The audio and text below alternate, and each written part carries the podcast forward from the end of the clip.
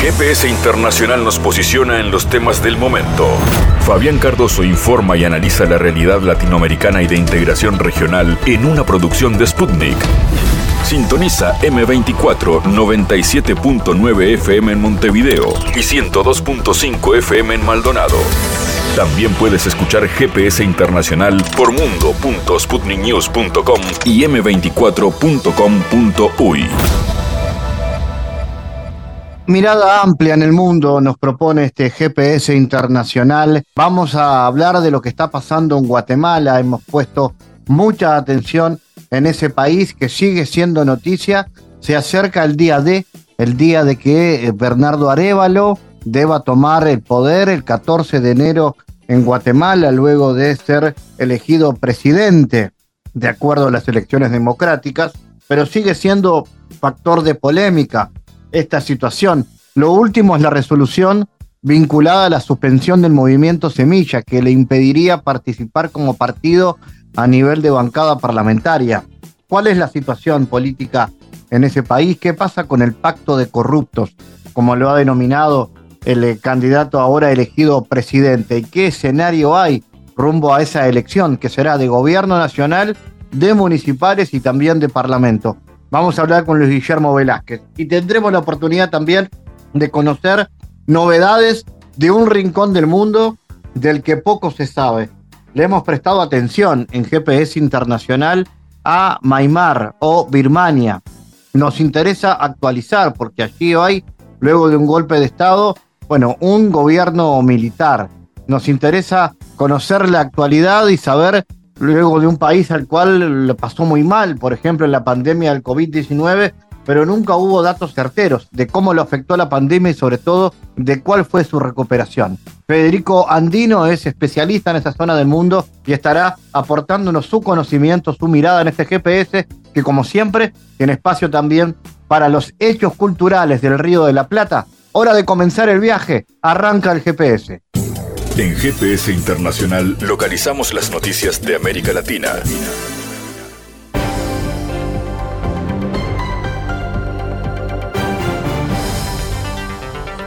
Momento de noticias. El presidente venezolano Nicolás Maduro informó que envió una misiva al secretario general de Naciones Unidas, Antonio Guterres, en la que se le solicita que rectifique los desaciertos cometidos en el caso de la controversia territorial que sostiene su país con Guyana por la región del Esequibo, hablándole claro de los errores que se cometieron desde la Secretaría General que afectan la soberanía de Venezuela, pidiéndole una rectificación y además mostrándole las pruebas, los errores cometidos y diciéndole que la Secretaría General actúe como desactivador de la escalada que Guyana tiene contra Venezuela, que la ExxonMobil tiene contra Venezuela, detalló el mandatario durante la transmisión de su programa con Maduro Más. Maduro agregó que Gutiérrez puede contribuir a un proceso de retoma del Acuerdo de Ginebra y reiteró que su país no reconoce a la Corte Internacional de Justicia como instancia para resolver la disputa. A la par, el presidente venezolano cuestionó la pretensión de Guyana de frenar el referéndum consultivo del próximo 1 de diciembre. Más temprano, la vicepresidenta del país sudamericano, Delcy Rodríguez, llegó a La Haya, en los Países Bajos, para defender los derechos de su nación sobre el territorio Esequibo, que se encuentra en disputa con Guyana. A pesar de las recientes propagandísticas afirmaciones de Occidente sobre la inminente victoria de Ucrania frente a Rusia, esta no se ha producido y actualmente Kiev tiene paralizado su contraofensiva, de acuerdo con un artículo de opinión publicado este 13 de noviembre en una revista polaca. ¿Dónde están todos esos expertos que hace, unos meses profetizaban la derrota de Rusia? Pregunta el autor del artículo.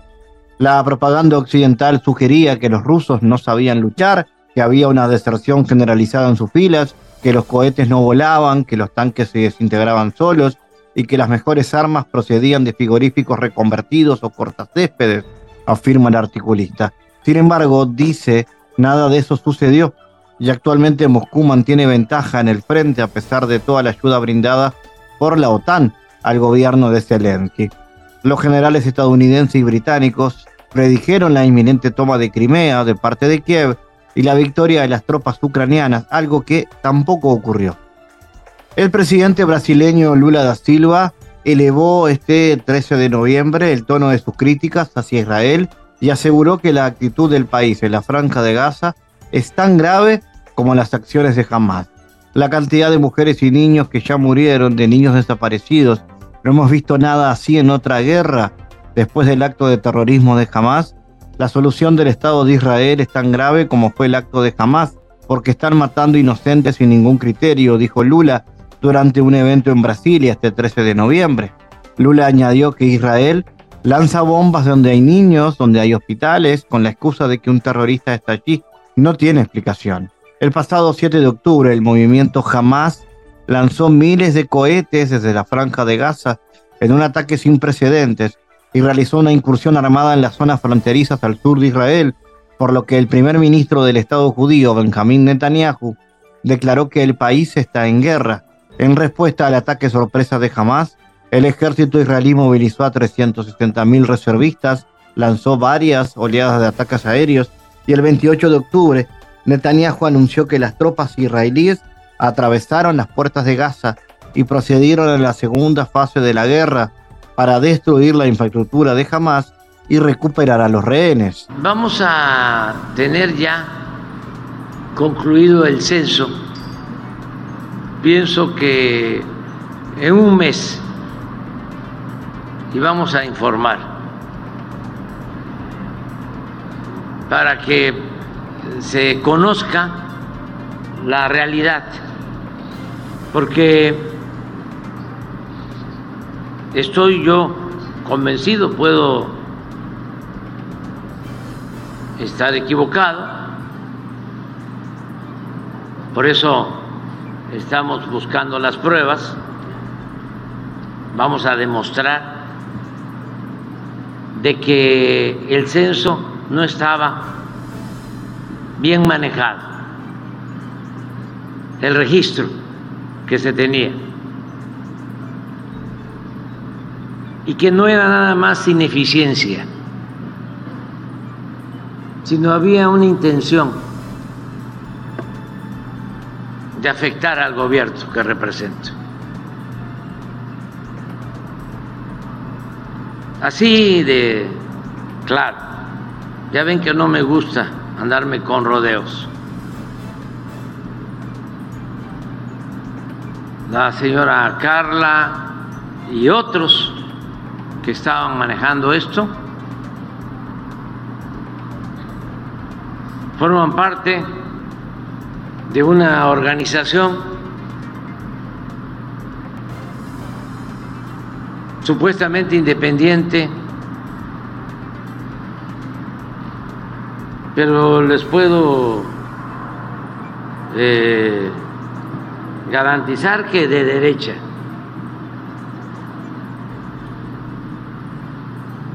¿Cómo llegaron al gobierno de nosotros? ¿Quién sabe? Pero todo eso lo vamos a aclarar, porque no es nada más el que hayan alterado los padrones de desaparecidos. Para que tengan una idea, no es cierto que haya 126 mil desaparecidos. No es cierto. Y lo vamos a probar. Porque hemos hecho un censo casa por casa y los desaparecidos se han encontrado. Y de manera muy responsable, de mala fe, salían a decir de que habían mil, digo, 120 mil desaparecidos. Y desde luego, entrevistas con Carmen Aristegui y el coordinador de todo ese grupo, que es un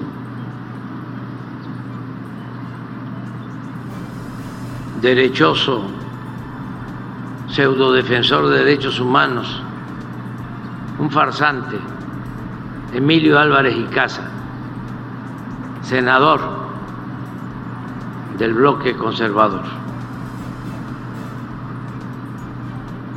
Hay una organización que es la Comisión Interamericana de Derechos Humanos de la OEA, OEA.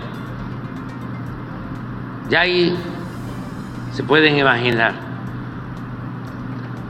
La OEA muy cercana al Departamento de Estado del gobierno de Estados Unidos.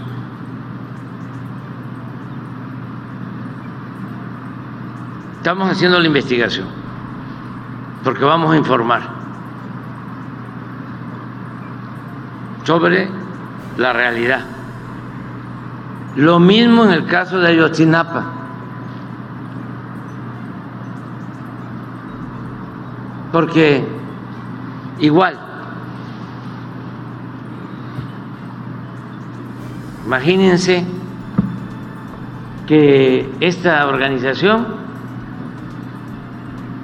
de derechos humanos eh, apoya el que se había fabricado la llamada verdad histórica y que a los jóvenes de Ayotzinapa se les había quemado en un basurero. Y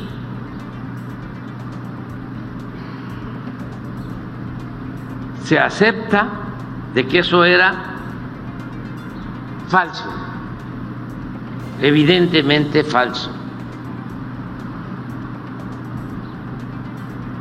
Y desde entonces, desde que se da a conocer la llamada verdad histórica, se hace responsable el procurador Murillo Cara.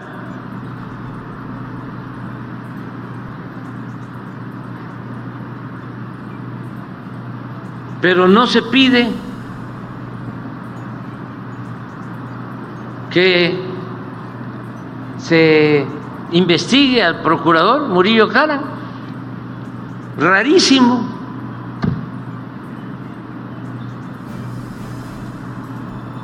Ni los de la Comisión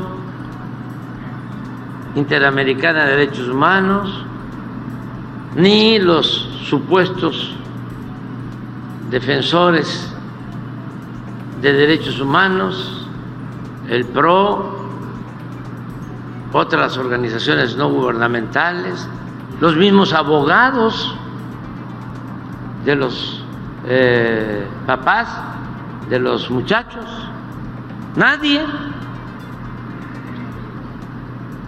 Y cuando, por suerte, porque estoy comprometido a que se conozca la verdad, y que haya justicia. Y el presidente de México, Andrés Manuel López Obrador, rechazó que existan más de 126 mil personas desaparecidas en el país y aludió este dato a posibles estrategias para denostar a su gobierno. Esto desde la Comisión Nacional de Búsqueda, que fue encabezada por Carla Quintana hasta mediados de este año. No era nada más ineficiencia, había una intención de afectar al gobierno que represento, así de claro. Ya ven que no me gusta andarme con rodeos. La señora Carla y otros que estaban manejando esto forman parte de una organización supuestamente independiente, pero les puedo garantizar que de derecha no es nada más que hayan alterado los padrones de desaparecidos. No es cierto que haya 126 mil desaparecidos y lo vamos a probar, acusó en su conferencia de prensa desde Sonora. Esto lo señaló a raíz del censo que se realiza en esta entidad de la nación latinoamericana para conocer cuántas familias no localizan a sus seres queridos. Destacó que en las próximas semanas se tendrá concluido, ya que, de acuerdo con el estudio, hay personas que han sido localizadas.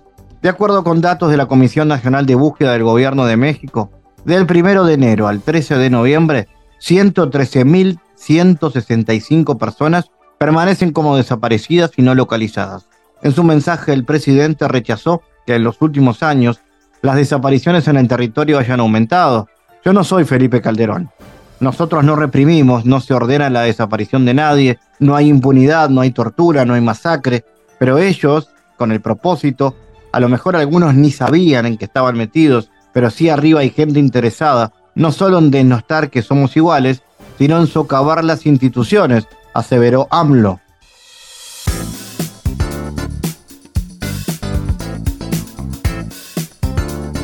Bueno, hablemos de Guatemala. Dos días después de que se ratificara y declarara inamovibles los resultados del proceso electoral que convirtió a Bernardo Arevalo en presidente electo, el Tribunal Supremo Electoral de Guatemala, sin embargo, procedió con la suspensión de la personería jurídica de su partido, el Movimiento Semilla. En declaraciones a la prensa guatemalteca, el portavoz de este organismo, Luis Gerardo Ramírez, dio a conocer la suspensión contra la fuerza política que llevó a Arevalo a la victoria electoral por una mayoría aplastante. La determinación se da en cumplimiento a la orden girada por el juzgado séptimo guatemalteco del 12 de julio de 2023, requisito que no había sido atendido porque continuaba en curso el proceso electoral.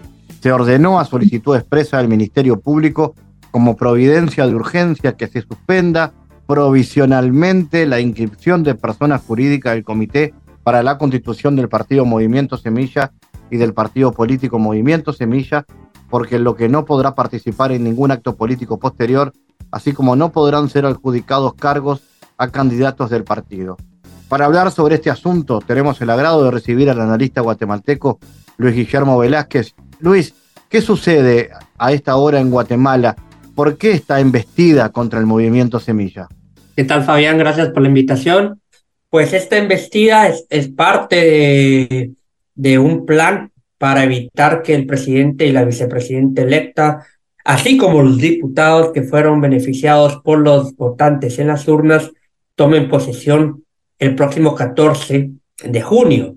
Esto en virtud de la sorpresa que se dieron los grupos de poder, que en Guatemala llaman pacto de corruptos, tras eh, la sorpresiva victoria del movimiento Semilla. Esto porque era de los pocos partidos que no estaban bajo su control. Y, han, hasta la fecha han sucedido una, varia, eh, una serie de acciones, eh, tanto como eh, políticas institucionales como fuera de las instituciones, que, que tiene como, como objetivo final el golpe de Estado que lo hemos platicado también en este programa en ocasiones anteriores. Ahora bien, hay que resaltar la novedad y es que durante el mes de octubre miles de ciudadanos salieron a las calles de sus barrios, esto digamos una, en un formato de protesta pocas veces visto desde el retorno de la democracia, para tomar las calles y las avenidas principales, no solo de la ciudad de Guatemala, sino de los puntos estratégicos del territorio nacional, y que no inició desde la ciudad capital, como sí sucedió en 2015, cuando hubo una crisis política derivado de eh, la presentación de unos casos de corrupción que involucraban al presidente de la época. Esto llama mucho la atención porque significa una vinculación práctica y de movilización social entre, las, eh, entre los movimientos indígenas y las autoridades ancestrales con eh, los movimientos sociales urbanos que en esta ocasión inclusive trascendieron de las clases medias y tomaron un cariz popular. Yo creo que esto, estas jornadas de octubre, porque fueron una serie de, de protestas eh, de diferentes formatos, eh, toma de calles, eh, concentraciones frente a instituciones públicas, caminatas, es, fue, un, fue un factor, se va a constituir como un factor político importante al momento de que sigan elucubrando y avanzando en el plan golpista.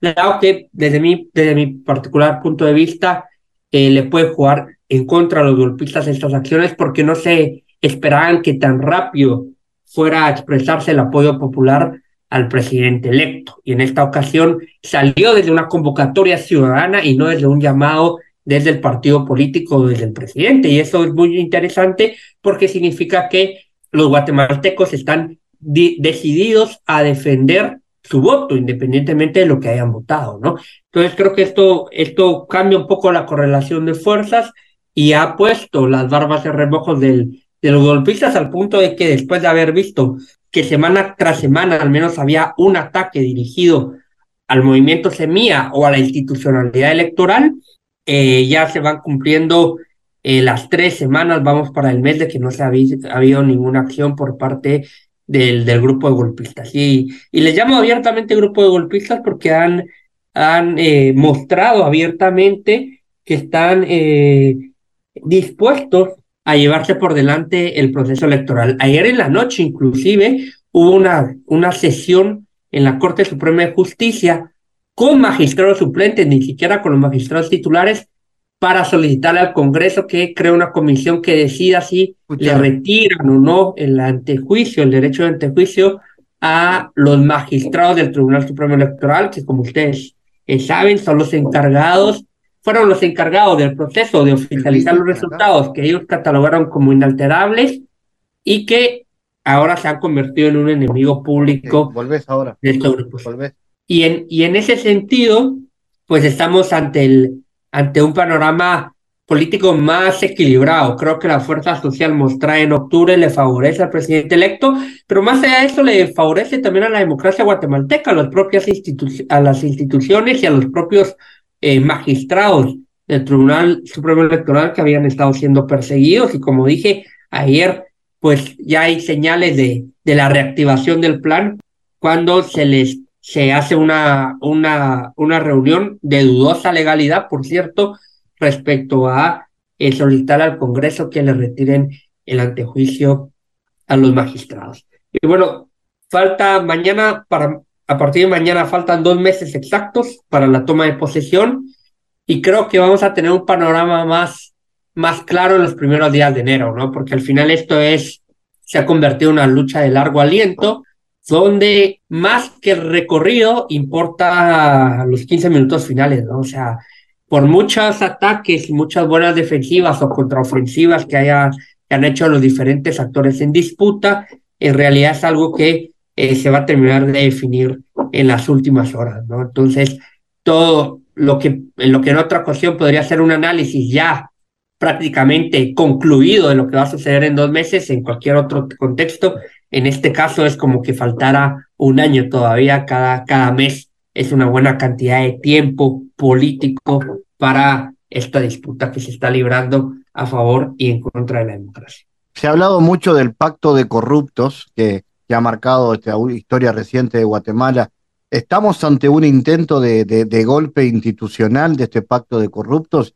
¿Y quiénes están detrás de estos movimientos? Son de alguna manera últimos colectazos de muestras de corrupción de, de un oficialismo y de un poder que no se quiere ir?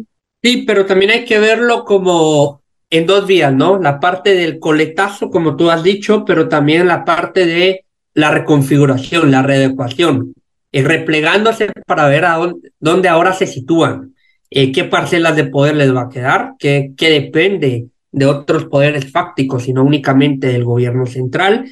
Y por ahí seguir minando la credibilidad. Esto también va a ser parte de una agenda ya muy bien conocida en todo el mundo de actores antidemocráticos eh, intentando minar eh, sistemáticamente la legitimidad del gobierno, ¿verdad? Con, con complots, con campañas mediáticas, fake news, eh, mentiras en los medios de comunicación, etcétera. Entonces, creo que hay que poner muy en el foco en esto, ¿no? Que yo sigo considerando que que es muy probable que se respete la voluntad popular y el presidente Areva lo pueda asumir, pero lo va a hacer en un contexto hostil, porque inclusive los actores que sean naturalmente contrarios, pero que han ostentado una buena, una, una parte importante de ese poder, que han dicho que sí, que se deben respetar los resultados electorales, son actores que pueden cambiar su poder en cualquier, su, su apoyo en cualquier momento, ¿no? Y, que no están, digamos, eh, anclados al, programa ni al gobierno y más bien es una cuestión de fachada democrática, ¿no? Luis, eh, ¿la comunidad internacional ha actuado y puede actuar respecto a esta problemática? En su momento la, la propia OEA se expresó. Luego hemos visto al, al, presidente Arevalo concurrir a Estados Unidos, tener reuniones allí, estuvo también en el grupo de Puebla. De alguna manera, busca blindar los ataques internos con una buena reputación a nivel internacional? Sin duda alguna, y adelanto que creo que la comunidad internacional tiene muy clara que apoyar la, la transición de poder no solo es una cuestión elemental de cualquier democracia, sino que además eh, se define, con esto se define mucho, una buena parte del futuro del país, ¿verdad? Eh, un país que eh, venía por, siendo situado por diferentes índices que se dedican a la medición de la satisfacción, la calidad y el apoyo a la democracia como un régimen que estaba en franco de, deterioro y algunos indicadores e índices que se hacen al respecto ya los está, ya están situando a Guatemala como un autoritarismo competitivo al estilo de, de, de Nicaragua o Venezuela. Y en ese sentido, creo que para la comunidad internacional es un caso clave, particularmente para Estados Unidos, no solo por la influencia que tiene en la región, sino para, para mantener la adecuada convivencia eh, democrática que ellos necesitan en, en su zona de influencia.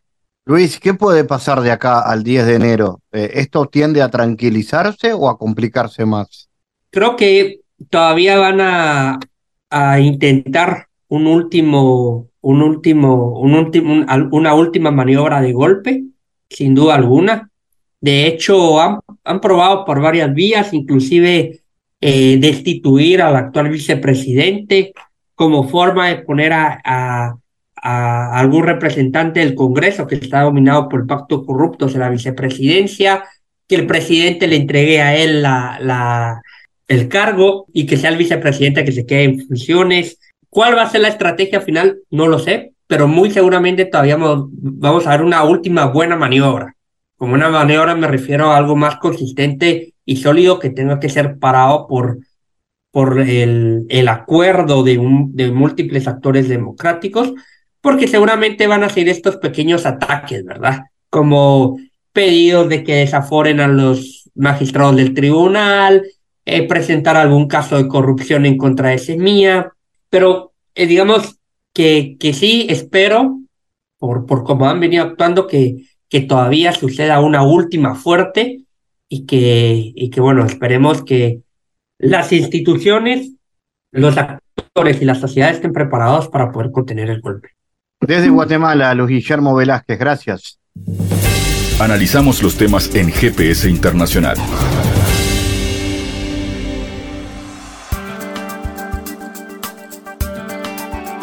Bueno, el canciller ruso Sergei Lavrov alertó en la cumbre de Asia Oriental del riesgo de militarización a causa de la expansión de la Organización del Tratado del Atlántico Norte de la OTAN en esta región.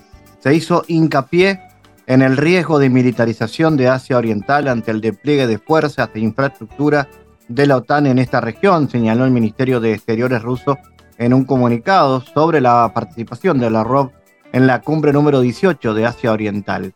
El jefe de la diplomacia rusa enfatizó que los riesgos se ven potenciados también por el avance del pacto bélico de Australia, el Reino Unido y Estados Unidos. Lavrov abogó por una arquitectura de seguridad indivisible y equitativa en Asia Oriental y subrayó la importancia de la cooperación en la Asociación de Naciones del Sudeste Asiático en un diálogo constructivo y no politizado. Vamos a analizar qué ocurre en el sudeste asiático, particularmente en este caso en Birmania. Estamos en contacto con Federico Andino, especialista en esta región. Federico, bueno, ¿cómo analizas la situación en el país asiático? ¿Y cuáles han sido las consecuencias del régimen militar en el país? Bueno, eh, muchas gracias por invitarme. Eh, la situación es compleja en Myanmar, ¿no? La situación ya venía siendo compleja en el momento del golpe, del golpe que se dio ahí, que sacó a la Liga Nacional Democrática, ¿no? En el 2021, que era la liga de la famosa Aung San Suu Kyi, que es la probablemente la más famosa de las birmanas, de los birmanes hoy eh, que es el premio Nobel, y lo reemplazó por lo que hoy se llama el Concilio Estatal de Administración, que lo lleva el general Min Aung Hlaing. La verdad que es, em, es una situación compleja, porque al parecer todo indicaba que cuando se toma, es un país, Myanmar, que es un país resultado de la intervención colonial, ¿no? Y que siempre ha estado atravesado por tensiones étnicas. En principio lo que parece indicar todo era que el golpe militar iba a ser temporario, pero desde el 2021 aquí se ha ido, digamos, enraizando la situación eh, y la Junta se ha ido enraizando, ha ido creciendo también Y lo que esto ha generado es eh, muchas tensiones. Primero internas, una situación que antes era una guerra interna, una guerra civil, y ahora es una guerra interna y también con muchas hipótesis de conflicto externas, especialmente con China. Con lo cual es una situación compleja, sumada a que hay muy poca información fidedigna de cómo está la situación interna en Myanmar. Y sabemos que, por ejemplo, hay hoy en día un millón y medio de refugiados en las fronteras intentando salir. Hace poco pasaron muchísimos a la India por un bombardeo que hubo. Hay 8 millones de niños sin escolarización. Hay un corte casi total de toda la ayuda humanitaria. Es una situación compleja, realmente. No es fácil. ¿Cómo quedó el tema después de la pandemia, ¿no? Porque obviamente también hubo un impacto eh, muy grande en esa, en esa época. Bueno, hubo eh, obviamente una situación eh, humanitaria. Estamos ante un país cada vez más pobre. ¿Y qué pasa con el resto de los países de, Asia y su vínculo? Bueno, a, ver, son, dejen, vamos a ir por partes. La pandemia, primero, Fabián. Em, la pandemia, no tenemos muchos datos, la verdad. Tenemos datos hasta el golpe, que era un país muy afectado, toda la zona fue bastante afectada. Después del golpe no tenemos, no tenemos. Y como el golpe es en, en el 2021, el pico de la pandemia, realmente eh, no sabemos qué ha sucedido, no tenemos datos de muertes. Hay datos que son poco fidedignos, eh, se hablan, se hablan de, de 200 muertos en algunas, comunicaciones, pero es, muy difícil por el tamaño y por la falta de infraestructura, la falta de infraestructura del país que haya sido así, deben sido muchos mayores. Hoy en día no se conoce mucho.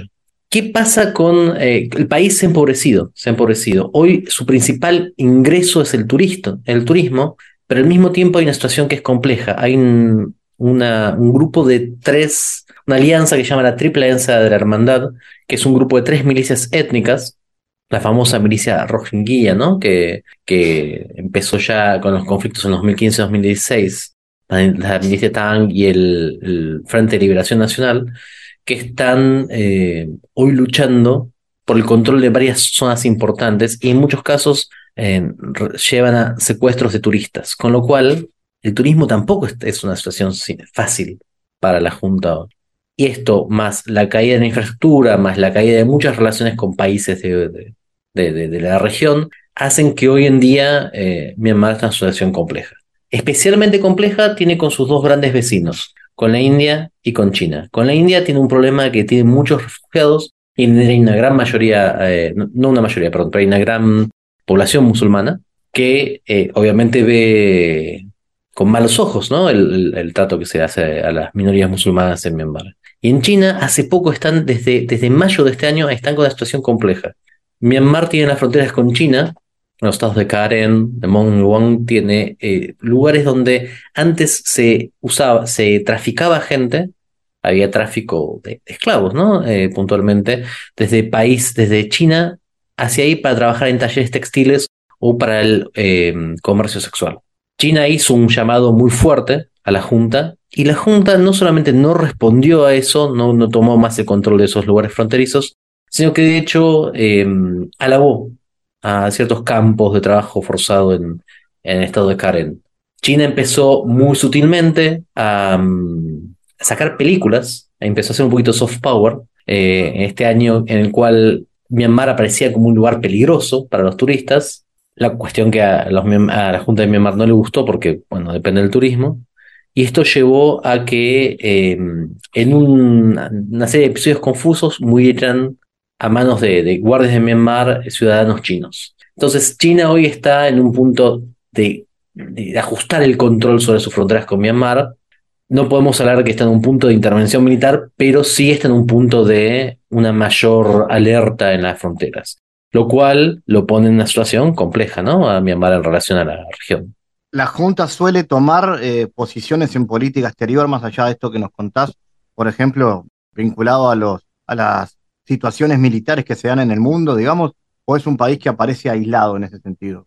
No, la política de Myanmar siempre ha sido una política de yo no querría decir aislamiento, no es un reino ermitaño como era en su momento Corea, pero es una política de independencia eh, fiera. Su política eh, exterior siempre se ha caracterizado por un no alineamiento y por un em, intento de ser autoabastecido en todo, lo cual hoy en un mundo globalizado es complejo, ¿no? Generalmente, em, la, Liga Nacional Democrática, el partido de Aung San Suu Kyi, era un partido mucho más abierto al colaborar, al, colaborar con, por ejemplo, con ASEAN, al colaborar, por ejemplo, con eh, los países de la región. La Junta es menos abierta, es menos abierta. Con ASEAN están vetados ¿no? en las reuniones de alto, de alto nivel. Y tienden a buscar un, control y un hermetismo grande de su, de, su de su territorio. Lo que pasa es que con la situación tan dura que hay interna, más estos conflictos con unos dos grandes poderes, China, que es un conflicto muy difícil de, que de alguna forma la Junta pueda prevalecer, ¿no? Generan eh, que de alguna manera eventualmente vayan a tener que alinearse hacia algún lado. No, no es una situación simple. ¿Y qué perspectivas le encontrás ¿Puede haber un proceso de transición democrática o la Junta llegó para quedarse? Yo creo que ni uno ni el otro. Eh, yo creo que ni uno ni otro. las perspectivas son complejas. Las perspectivas son complejas. Myanmar tiene varios factores que hacen que su situación política sea inestable. Por un lado, la Junta no tiene el control, no tiene el control del, territorio. Hoy la mayor parte del territorio está o separado por diferentes grupos étnicos, como las milicias de Arakan, de las, de, la Triple Hermandad, o por grupos directamente criminales que operan directamente, que operan en, en, Yangon y en otras ciudades, ¿no? O sumado a eso, a que tiene problemas en las fronteras, y sumado a eso, a que también tiene movimientos eh, difíciles de frenar internamente, como por ejemplo la Shingurat, el movimiento 969, que es un movimiento budista fundamentalista, en el cual hacen que, eh, por un lado, sea muy difícil pensar que la, la Junta pueda pervivir en el tiempo. Por lo menos sin aliados, sin algún aliado externo que esté dispuesto a, digamos, ayudar y apoyar a la Junta en sí. Pero por otro lado, eh, tampoco hay ningún tipo de indicación que fuera a preparar una transición democrática. Este, la Junta hoy en día está cada día más grande, hoy tiene 18 miembros eh, permanentes, y por ejemplo las pequeñas aperturas que se hayan hecho para una cuestión democrática. A Aung San Suu Kyi se le había sacado la prisión común que tenía, se le había mandado una prisión VIP, acaban de ser revocadas hace poco. Entonces se ha endurecido de vuelta la posición como de control total, lo cual a mí me hace pensar que en realidad están queriendo sostenerse en el poder, que están queriendo quedarse. Lo que pasa es que la situación, tanto internacional como la situación interna de Myanmar, hace que ese sea un prospecto difícil de llevarse a cabo interesante conocer más sobre esta zona del mundo de la cual poco se sabe. Federico Andino, gracias por tu análisis. por favor. Muchas gracias. En GPS Internacional navegamos por la sociedad y la cultura.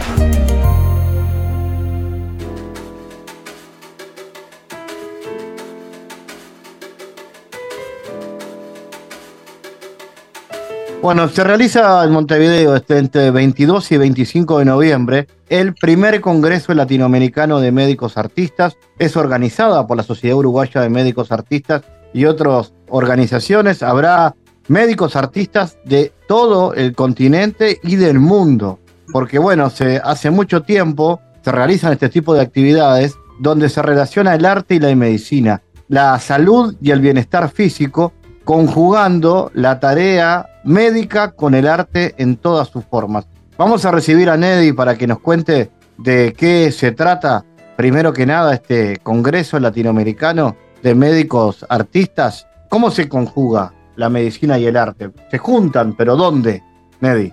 Bueno, eh, primero buenas tardes para todos. Gracias por esta oportunidad que nos dan para difundir este primer congreso nuestro y bueno, el arte, digo, la medicina bien realizada es un maravilloso arte que siempre está apostando a la vida. Así que creo que el, arte más, más sublime es la medicina. Y bueno, y a través del tiempo el médico se va uniendo a otras artes que seguramente se potencian. Este, la música, eh, la pintura, el canto, la danza, todo eso creo que a veces nos olvidamos que el ser humano tiene adentro muchos, muchos aspectos que a veces no, no explota o no puede manifestar o a veces no se atreve.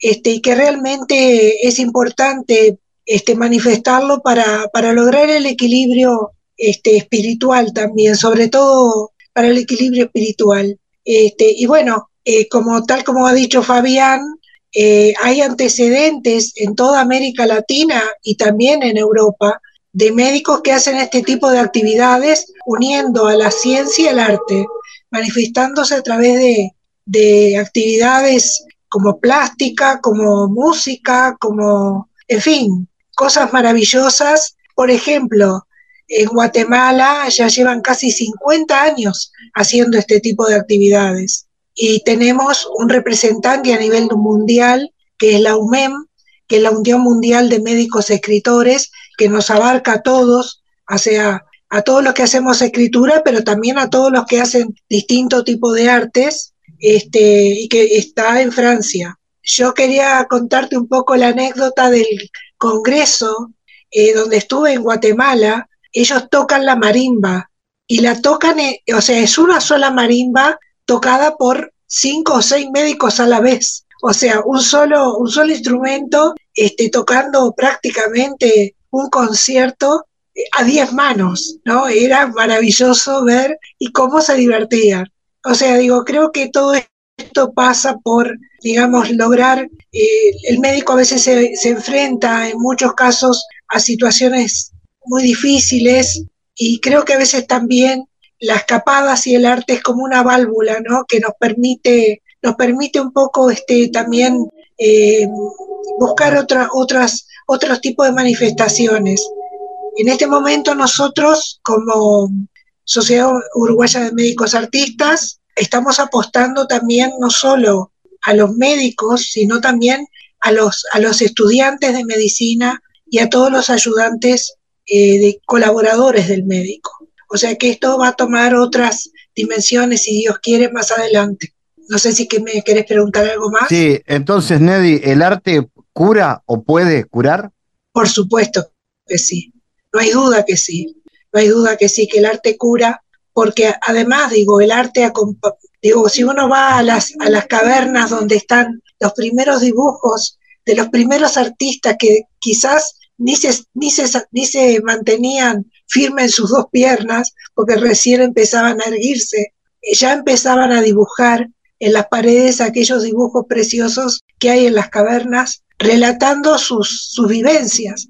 O sea que el hombre necesita el arte para vivir. Pero a veces uno cuando piensa en el arte piensa en cosas este, maravillosas, pinturas de, pintores famosos, y a veces el arte pasa por simplemente hacer un lindo bordado o una simple eh, linda comida, porque también el arte pasa por cocinar, el arte pasa por muchos lados, por muchos lados. Yo creo que lo importante es que el hombre encuentre a través de esas manifestaciones su alegría, su, su bienestar. Excelente, Neddy. Bueno, estaremos atentos a lo que pueda surgir de esto, porque este congreso seguramente nos va a permitir conocer historias de médicos artistas de, de todo el continente eh, Exacto. llegan, por ejemplo, de Mozambique, puede ser, de Portugal y de Mozambique. Sí, bueno, fue una, bueno, yo ya lo conozco a, a, ese embajador de Mozambique, porque claro, al invitar a los brasileros, los brasileros hablan portugués, invitaron a los colegas portugueses que a su vez nos habían invitado al, al Congreso de UMEM que se había eh, realizado en Portugal, y como la lengua es la misma y la y Mozambique hablan portugués, invitaron también a los mozambiqueños. Así que tendremos el honor de recibir nada más y nada menos que al embajador de Mozambique en nuestro Congreso. Yo lo que quiero dejar claro es que el Congreso nuestro va a ir del 22 al 24 de noviembre en eh, la sala Salón Dorado de la Intendencia, en el piso uno y medio, que en, la, en el foyer va a estar las obras eh, de artistas plásticos y se pueden ver, eh, la exposición es abierta al público. Seguramente entre las 12 y las 3 de la tarde desca descansaremos y se almorzará, pero fuera de ese horario, hasta las 7, se puede ir.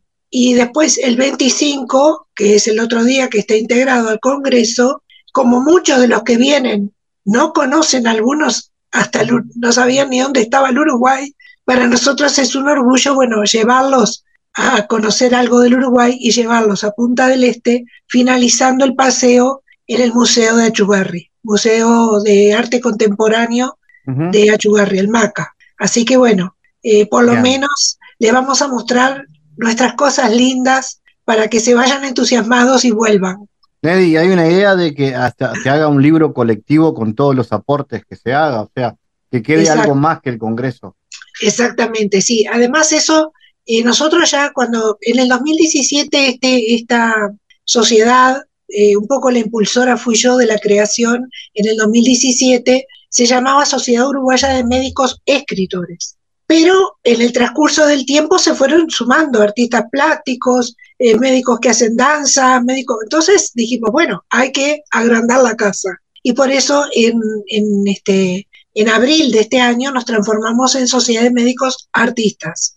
Eh, o sea, a veces la palabra artista uno dice, bueno, me queda grande, pero hacemos arte, ¿no? Algunos en forma este, de entre casa, pero con mucho entusiasmo, y otros ya tienen más tiempo trabajando y, recibiendo premios. Tenemos entre nosotros a este, la gran pintora de Tacuarembó, que es médica, Marnels Ferreira, que ha recibido premios en el extranjero muchísimos. Entonces digo, o sea, este, están los aprendices y los que ya saben, pero en ese camino que tenemos todo el, el mismo objetivo, creo que lo importante es, es sembrar. Yo siempre digo que lo importante es la siembra para que otros sigan adelante esta linda propuesta que me parece que merece, merece que, que siga y que se impulse para otros, para otros, para los estudiantes, para los colaboradores del médico. Y sí, tuvimos nuestro primer libro colectivo, que no había antecedentes de que hubiera médicos que escribieran saliendo de, de, de la ciencia, es que escribieran, este, fin, relacionado con la, con la literatura en todos sus géneros, ¿no? Y después tuvimos en el 2020 otro intento de congreso que faltando 20 días se cerró el mundo y nuestro congreso quedó sin poder realizarse, pero también nos quedó el libro colectivo de ese congreso. E hicimos un congreso por Zoom leyendo las obras de ese, de ese libro. Y ahora también tenemos este, un libro colectivo que nos representará este, que los colegas se van a llevar a sus países y nos va a representar en sus países también. Así que este, es un trabajo, es mucho trabajo, pero un trabajo que hacemos con amor y que bueno, que, que me parece que es importante difundir, porque digo, creo que todo, todo lo que sea arte y todo lo que, que lleve al, digamos, al bienestar del ser humano este, es importante. En mi caso, como soy médica, me gustó impulsar esto porque lo vi en otros países. Yo antes del 2017 había estado en muchísimos congresos de médicos que hacían arte y dije, no, acá también tenemos que tener esa oportunidad. Así que bueno, se abre la oportunidad ahora en el Salón Dorado de la Intendencia y bueno, espero que puedan concurrir. Yo después, fuera de, te voy a dejar mi teléfono por personal, por si algún médico que está escuchando o algún este colaborador del médico tiene interés o algún estudiante de medicina también del Uruguay o extranjero que esté radicado acá en Uruguay tiene, tiene interés, este, con, con, mucho gusto le daré datos del, del este, de nuestra sociedad. Muy bien, Neddy. Gracias y quedamos en contacto. Eh, ¿La sociedad tiene una página web donde pueden entrar, por ejemplo? Bueno, mira, justamente, viste que nacimos en el 2017, entonces somos muy jóvenes, estamos organizando la página web y tenemos, sí, un Facebook, pero todavía está a nombre de SUMES, Sociedad Uruguaya de Médicos. Si ustedes buscan SUMES como Sociedad Uruguaya de Médicos Escritores, van a encontrar la página en Facebook. Y también vamos a, ahora pronto, acá, saliendo del Congreso, que estamos todos puestos con la cabeza en este Congreso, este, vamos a modificar y ya ese, ese Facebook va, va a ser para Sumart, o sea, para nuestra este, nueva sociedad que nació en abril. Así que está muy recién nacida. Muy bien. Neddy, gracias. Felicitaciones. No, por favor, Fabián, la verdad que ha sido un gusto. Te voy a pasar este, mi teléfono por si hay algún interesado o mi correo, me parece mejor mi correo, si hay algún interesado que me escriba, ¿sí? El mundo en GPS internacional. En diálogos geopolíticos analizamos diversos asuntos que atañen a la política mundial, desde el abordaje de los ámbitos multilaterales de articulación política a nivel global hasta las cualidades y los propósitos de las configuraciones regionales, tanto en América Latina así como en otras regiones. Nuestro objetivo es poner foco a una gran diversidad de temas que atañen a la geopolítica en el mundo contemporáneo. Para eso vamos a recibir a Santiago Caetano, aquí en GPS. Bienvenido, Santiago. ¿Cómo te va, Fabián? Continuando con la columna anterior, en contraposición al postulado liberal de que en el marco de procesos de interacción interestatal los actores restringen comportamientos unilaterales, se podría decir que para los realistas son aquellos estados con mayores capacidades estructurales los que establecen y moldean las instituciones de acuerdo a su interés nacional y no estos los que inhiben a los estados centrales de actuar unilateralmente. Para él, los institucionalistas liberales sí creen que las instituciones internacionales modifican la conducta de los estados y que pueden generar un efecto independiente en ellos. El autor alega que los institucionalistas se han centrado tradicionalmente en las instituciones direccionadas hacia adentro, como la Comunidad Europea y la Agencia Internacional de Energía, encontrándose a sí mismo como ejemplos de los sistemas de seguridad colectiva, bueno, al respecto, resulta relevante mencionar brevemente lo que establece el autor Prabal Allende en torno a los supuestos básicos del institucionalismo liberal, afirmando que la estructura, el diseño y la funcionalidad de las agencias de cooperación, organismos multilaterales, mecanismos de cooperación, entre otros, desempeñan un rol central, puesto que tales factores determinan la capacidad de estos entes para conseguir sus objetivos. Con respecto a ello, Mersheimer alega que cuanto más miembros haya dentro de ellos, mayores serían las perspectivas de paz sin embargo, dice que los institucionalistas han prestado poca atención a aquellas instituciones conformadas en alianzas que están direccionadas hacia afuera, es decir, cuya atención está centrada en un Estado o conjunto de Estados externos a las mismas. Bueno, sobre esto continuaremos hablando en la próxima columna. Gracias Santiago por tu aporte a GPS Internacional. Gracias Fabián, hasta la próxima. GPS Internacional, una producción de Sputnik con la producción periodística de Santiago Caetano, siguiendo los temas más importantes de la agenda latinoamericana y con visión global. Esta producción de Sputnik que se despide y que nos invita también a que nos sigan a través de las redes sociales. En Twitter somos GPS Inter y estamos también en Facebook, GPS Internacional. Fabián Cardoso en GPS Internacional junto a los protagonistas analizó la realidad. Una producción de Sputnik por M24, 97.9 FM en Montevideo y 102.5 FM en Maldonado. Que puede volver a escuchar en mundo.sputniknews.com y m24.com.uy.